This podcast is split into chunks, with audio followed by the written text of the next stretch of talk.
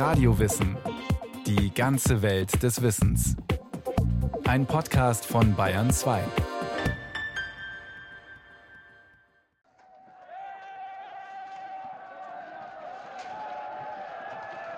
An einem Freitag, dem 13., brach die Katastrophe über die Tempelritter herein. Im Morgengrauen des 13. Oktober 1307 schwärmten in ganz Frankreich Verhaftungstrupps aus. In zahlreichen Burgen dasselbe Spiel. Man überrumpelte die Wachen, holte die schlaftrunkenen Ritter aus den Betten, legte sie in Ketten und führte sie ab. Genauso hatte es der König seinen Justizbeamten in versiegelten Briefen befohlen, die bei Todesstrafe erst am Morgen dieses Tages geöffnet werden durften. Wie viele Tempelritter an diesem schwarzen Freitag in die Kerker des Königs geworfen wurden, lässt sich nicht mehr genau feststellen. Verhört hat man in den folgenden Monaten jedenfalls an die 900. Aber was heißt da verhört? Die Krone hatte angeordnet, die Wahrheit ist genau und nötigenfalls mit der Folter zu erforschen. Was das bedeutete, lässt sich erahnen, wenn man die Aussagen der so Behandelten im späteren Gerichtsverfahren liest.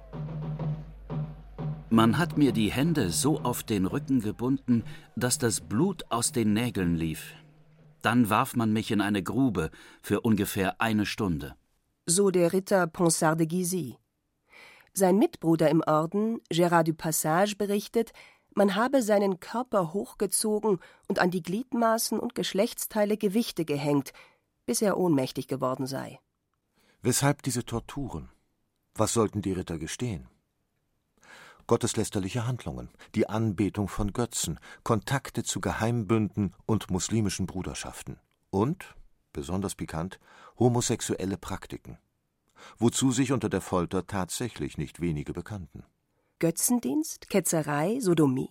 Ausgerechnet die Tempelritter, der Eliteorden des Mittelalters, dessen Mitglieder im Heiligen Land zu Hunderten für ihren Glauben gestorben waren? Es ist eine sonderbare und traurige Geschichte. Diese Geschichte beginnt im Jahre des Herrn 1120 in Jerusalem. Da sprechen neun Ritter aus Burgund und der Champagne unter der Führung eines gewissen Hugues de Paillon bei König Baudouin II. vor. Sie erläutern ihm ihre Absicht, eine Gemeinschaft zu gründen, um die Pilger auf ihrem Weg zu den heiligen Städten vor Räubern und Wegelagerern zu schützen eine bewaffnete Truppe, die aber nach dem Vorbild frommer Stiftsherren in Armut, Keuschheit und Gehorsam zusammenleben soll. König Baudouin ist begeistert. Er schenkt den Franzosen spontan einen Teil seines Palastes in Jerusalem, der auf den Fundamenten des Salomonischen Tempels steht. Dort baut die Gemeinschaft ihre erste Niederlassung, neben dem Felsendom, der heutigen Al-Aqsa-Moschee, und daher bekommt sie ihren Namen, die Ritter vom Tempel Salomons, die Templer. Neun Jahre später erhalten die Tempelritter auf der Synode von Troyes ihre kirchliche Anerkennung. Bald sind sie nicht nur in Palästina, sondern in allen Teilen Europas präsent. In England, Norditalien, Deutschland, Böhmen, Ungarn, Polen. Anfang des 14. Jahrhunderts, als die große Verhaftungswelle durch Frankreich rollt, dürfte es im ganzen Abendland an die 4000 Templer gegeben haben. Sie sind berühmt für zwei Dinge: für ihren Kampfgeist und ihre disziplinierte asketische Lebensweise. In Palästina schützen sie längst nicht mehr nur die Pilgerwege, sondern führen Kriege mit islamischen Truppen. 1167 heißt es in einem für Pilger bestimmten Traktat Die Templer sind ausgezeichnete Ritter, die in der Schlacht einen weißen Mantel mit rotem Kreuz tragen. Sie sind die Ersten, die in die Schlacht gehen und die letzten, die zurückkommen. Erklingt die Trompete, um den Befehl zum Vorrücken zu geben, singen sie fromm diesen Psalm Davids. Nicht uns, Herr, nicht uns, sondern deinem Namen gibt die Ehre, legen die Lanzen ein und stürzen sich auf den Feind. Einen Rückzug erlauben sie sich nie. Entweder werfen sie den Feind ganz nieder oder sie sterben. Sie müssen tatsächlich ausgesprochen tapfere Krieger gewesen sein. Als sie 1187 bei Hattin in Galiläa eine Niederlage erleiden, stellt Sultan Saladin 230 gefangene Templer vor die Alternative, zum Islam überzutreten oder zu sterben. Alle 230 Ritter ziehen es vor, sich köpfen zu lassen. Um 1219 entert eine sarazenische Übermacht vor Damiette ein Schiff der Templer. Kurz entschlossen schlagen sie das eigene Schiff leck und gehen zusammen mit den Feinden unter. Wilder als Löwen und sanfter als Lämmer, nennt sie der mystische Theologe und Kreuzzugsprediger Bernhard von Clairvaux und trifft damit die andere Seite des Templerlebens. In ihren burgähnlichen Abteien leben sie wie Mönche, wenn sie sich auch mehr um ihre Waffen und Pferde kümmern müssen, als um die Landwirtschaft oder das Abschreiben der Bibel, wie es andere Ordensleute tun. Das Chorgebet pflegen sie genauso intensiv, und ihre Armut beeindruckt viele Beobachter. Jeder bekam ein gleiches Maß Wein. Je zwei aßen von einem Teller, um sich gegenseitig zur Mäßigkeit anzuhalten. Freitags fastete jeder, mit Ausnahme der Kranken. In diesen Zusammenhang gehört auch das Siegel der Templer, das zwei Ritter hintereinander auf einem Pferd sitzend zeigt. Als man ihnen den Prozess macht, führt man diese Darstellung als Beweis für homosexuelle Verirrungen an. Die Forschung ist sich aber ziemlich sicher, dass das Siegel die Armut der Tempelritter illustrieren soll, von denen sich zwei jeweils ein Pferd teilen. Geistliche Autoren wie Petrus Venerabilis haben ihnen jedenfalls in Stammbuch geschrieben, sie sollten nicht nur gegen Heiden und Strauchdiebe kämpfen, sondern auch gegen die Versuchungen des eigenen Blutes. Ihr seid Mönche in euren Tugenden, Ritter in euren Taten. In dieser ungewöhnlichen Doppelrolle des Mönchs und Kriegers liegt die Faszination des neuen Ordens, aber auch sein Verhängnis. Die Templer sind immer ein wenig anders als der kirchliche Mainstream, wenn man so sagen will. Sie pflegen ihre Eigenheiten und scheinen unberechenbar. Das vermutet zumindest der Journalist und Buchautor Franjo Terhardt, der die Geschichte des Ordens erforscht hat kämpfende Mönche, Mönche, die, äh, ja, also man kann so fast sagen, so ausgebildet sind wie, wie Ninja-Krieger dann im japanischen Mittelalter, das ist schon sehr ungewöhnlich. Also das ist die eine Geschichte des Templerordens. Der andere ist, dass sie das Christentum doch sehr anders gesehen haben wenn man Texte liest, dass sie ja auch bestimmte Stellen des Neuen Testamentes, Stellen aus dem Alten Testament völlig anders ausgelegt haben, eben nicht christlich, ketzerisch. Das finde ich sehr spannend, dass sie sich das getraut haben. In dem Mittelalter traute sich niemand freiheitlich zu denken. Der Templerorden baut eine gewaltige Macht auf, sammelt Grundbesitz und Privilegien, rüstet eine eigene Flotte aus, betreibt Geldgeschäfte im großen Stil. Doch damit beginnt auch sein Untergang. Die frommen und zugleich wehrhaften Mönche, die die Pilgerwege und Handelsstraßen im Heiligen Land schützen, fördern die politischen Mächte eine Zeit lang gern. Als die Templer aber zu Kaufherren und Bankiers werden, erscheinen sie als gefährliche Rivalen. Sie haben sich über ganz Europa ausgebreitet, haben eine Struktur geschaffen, auch eine logistische Struktur, die es ihnen ermöglichte, Nachrichten damals in sehr kurzer Zeit über mehrere Länder hinweg zu transportieren. Sie haben den Scheck erfunden, wenn man so will, den Euro-Scheck. Das heißt, wenn ein Kaufmann in England sagt, ich reise ins Heilige Land, aber ich will mein Geld nicht mitnehmen, aber ich will doch trotzdem da was kaufen, was mache ich denn nun? Da haben die Templer gesagt, hier hast du einen Brief von uns, einen Scheck, darauf zahlst du dein Geld ein, sagen wir mal die und die Summe, und wenn du dort in in Jerusalem bist, dann kannst du sie vorlegen und dann zahlen wir dir das Geld wieder aus. Zum Verhängnis wird den Templern auch, dass ihr Orden international agiert, von einer Art christlichem Völkerbund träumt und sich der Kontrolle durch die Nationalstaaten und ihre Könige mehr und mehr entzieht. Die Tempelritter machen so ziemlich alle Fehler, die man machen kann. Sie treten arrogant auf, zeigen ihre Schätze her, weil sie meinen, dass man sich an eine so reiche Truppe nicht heranwagen würde.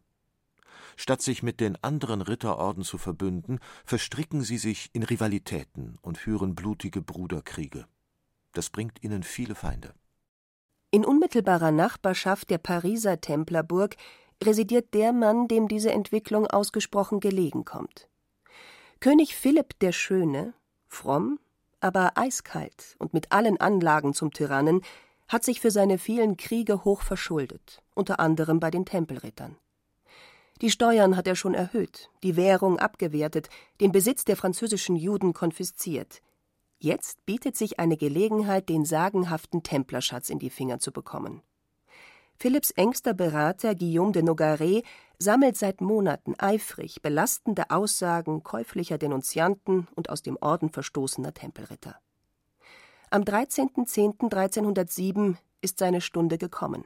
Die Macht der Kirche haben Nogaret und sein König nicht zu fürchten. Papst Clemens V. ist ein verzagter Charakter und abhängig von Philipp.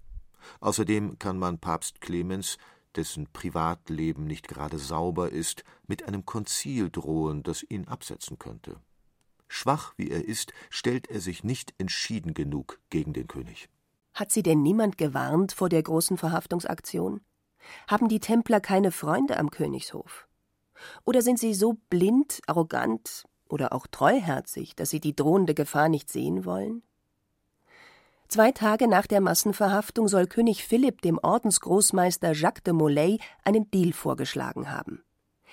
Er werde Molay entkommen lassen, seine Flucht freilich als Schuldeingeständnis an die große Glocke hängen. Molays Ordensbrüder raten ihm, die Chance zu nutzen, ausländische Monarchen und den Papst zu Hilfe zu rufen, doch der Großmeister antwortet ebenso redlich wie naiv Es liegt kein Grund zur Flucht vor, denn wir sind ohne Schuld und der Orden ist gut und ehrenhaft. Verzweifelt nicht, Brüder. Währenddessen läuft in den Gefängnissen bereits die Foltermaschinerie an. König Philipp lässt die Ordensschätze inventarisieren. Scheinheilig ernennt er sich selbst zum Treuhänder aller Templergüter in seinem Reich, behauptet, man werde sie für den nächsten Kreuzzug verwahren. Papst Clemens braucht Wochen, um gegen die offensichtlichen Verstöße gegen kirchliches und weltliches Recht zu protestieren, und wird brüskiert. Seine Legaten werden am Pariser Königshof gar nicht erst vorgelassen. Als Papst Clemens den französischen Großinquisitor absetzt, der sich als Philipps willfähriges Werkzeug erwiesen hat, kanzelt ihn ein königlicher Minister beim Reichstag in Tours unverschämt ab. Dem König verdankt die Kirche mehr als euch. Wenn also König, Prälaten und Barone, dazu das ganze Volk, auf rasche Erledigung dieses Geschäfts drängen, dann beeilt euch gefälligst. Sonst müssen wir mit euch eine andere Sprache reden.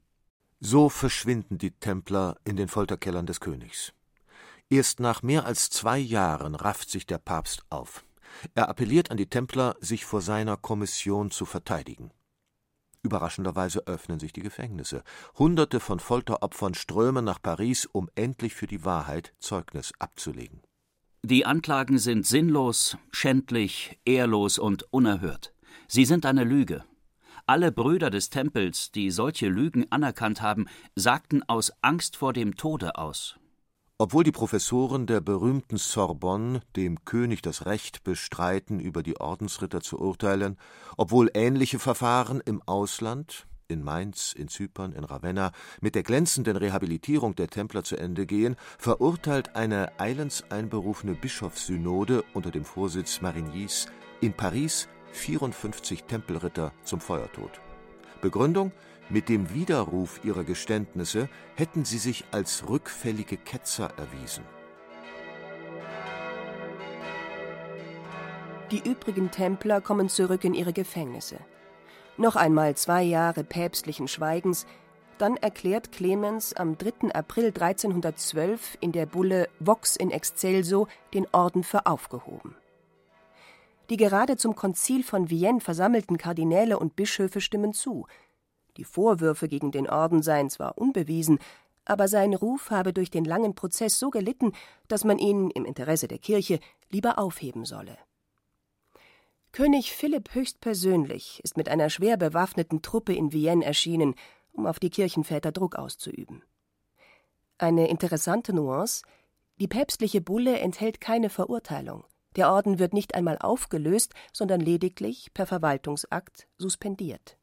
Den Besitz der Templer überschreibt der Papst zwar dem Konkurrenzorden der Johanniter, doch Philipp und seine Berater wissen sich Rat. Sie stellen eine astronomische Rechnung für den Unterhalt der gefangenen Tempelritter auf und kassieren nach einigem Feilschen und Schachern tatsächlich fast das ganze Eigentum des in Ungnade gefallenen Ordens. Noch einmal zwei Jahre unwürdiger Prozesse. Der Großmeister der Templer, Jacques de Molay, hat alle Folterorgien überlebt. Am 18. März 1314 soll der Schuldspruch fallen, öffentlichkeitswirksam vor dem Portal von Notre Dame. Als man ihn zum Scheiterhaufen auf einer kleinen Seine-Insel schleppt, bittet er seine Henker, ihn mit dem Gesicht gen Notre Dame anzubinden. Die Gottesmutter soll das Letzte sein, das seine Augen sehen. Wenige Wochen danach stirbt Papst Clemens. Ein umstürzender Leuchter steckt seinen Katafalk, also das schwarz verhängte Gerüst, auf dem sein Sarg steht, in Brand. Im November fällt König Philipp einem Jagdunfall zum Opfer.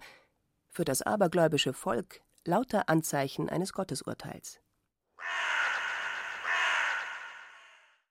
Die Liquidierung des Templerordens war ein Justizskandal, ein durchsichtiger Trick, seine Macht zu brechen und an seine Schätze zu kommen. Da sind sich viele Forscher wie Andreas Beck sicher. Und deswegen sollten sie nachträglich rehabilitiert werden, meint Andreas Beck. Das Urteil stand von vornherein fest, ich will euer Geld. Der Papst war zu schwach, sich dagegen zu wehren. Die Templer selbst waren innerlich ausgehöhlt und konnten sich auch nicht wehren. Wenn sie zusammengehalten hätten, hätten sie den Philipp, dem Schönen, ohne weiteres das Fürchten lehren können. Aber man sollte diesen Templerprozess wieder aufrollen, weil er Unrecht war. Papst Johannes Paul II. hat sich bei allen möglichen Menschen entschuldigt. Bei den Zwangsbekehrungen, bei den Inquisitionen, bei allen möglichen, aber nicht bei den Templern. Dem Papst könnte es die Rehabilitierung der Opfer erleichtern, dass die Historikerin Barbara Frahle 2007 im Vatikanischen Geheimarchiv hochbrisantes Aktenmaterial entdeckt hat. Aufzeichnungen mehrerer Kardinäle über den Prozess und vor allem ihre abschließende Entscheidung, die ausdrücklich im Namen und mit der Autorität des Papstes erfolgte. Daraus geht hervor, die Templer hatten ihre Treue zur Kirche bekannt und für alles, was man ihnen vorgeworfen hatte, Vergebung erbeten. Daher ordnen wir an, dass sie losgesprochen und wieder in die Gemeinschaft der Kirche aufgenommen werden. Warum Papst Clemens das entlastende Dokument damals nicht veröffentlicht hat, das kann Barbara Frahle allerdings auch nicht erklären. Sie vermutet, König Philipp habe ihn eingeschüchtert und bedroht. Immerhin ließ der Papst dem Orden ein Hintertürchen offen, indem er ihn nur suspendierte, nicht auflöste. Was wurde aus den überlebenden Templern?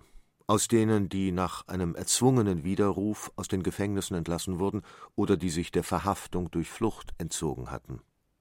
Franjo Terhardt hat eine ganz bestimmte Vermutung. Wenige Tage vor diesem berühmten Freitag 1307 hat sich eine Flotte von Schiffen von La Rochelle, es war damals der größte Hafen am Atlantik, der größte Hafen der Templer, abgesetzt und diese Flotte wurde nie mehr gesehen. Also da ist die Frage, wo ist diese Flotte geblieben? Sie sind alle Schiffe untergegangen. Nein, also ich denke, die werden nach Schottland gesegelt sein, denn es gibt dort etwas sehr Faszinierendes. Ich habe mir das angeschaut auf der Mull of Kintyre, einer großen Halbinsel. Von dort aus kann man wunderbar nach Nordirland rüber schauen. Da finden sich Gräber dieser Templer, die damals dorthin geflohen sein müssen. Also es ist schon davon auszugehen, dass die Schotten die Templer aufgenommen haben und dass sich einige Templer dorthin flüchten konnten. Die These vom Weiterleben der Templer in Schottland wird von etlichen durchaus seriösen Historikern vertreten. In Portugal und Spanien soll der Orden ebenfalls überlebt und bei der Reconquista, der Zurückeroberung christlichen Territoriums von den Mauren, hervorragende Arbeit geleistet haben. Das rote Templerkreuz leuchtete von den Schiffen von Vasco da Gama und Christoph Kolumbus. All die anderen spannenden Theorien, von Geheimgesellschaften und im Untergrund agierenden Ritterbünden, von einem mysteriösen Orden namens Prieuré de Sion, von verschütteten Krypten und erpresserischen Abbés, all diese Geschichten gehören vermutlich ins Reich der Fantasie. Ebenso wie die immer wieder auflebenden Spekulationen, die Templer hätten esoterisches und magisches Geheimwissen gehütet, und deshalb habe man sie liquidieren müssen. Stoff auf jeden Fall genug für hartnäckige Verschwörungstheorien und Legenden.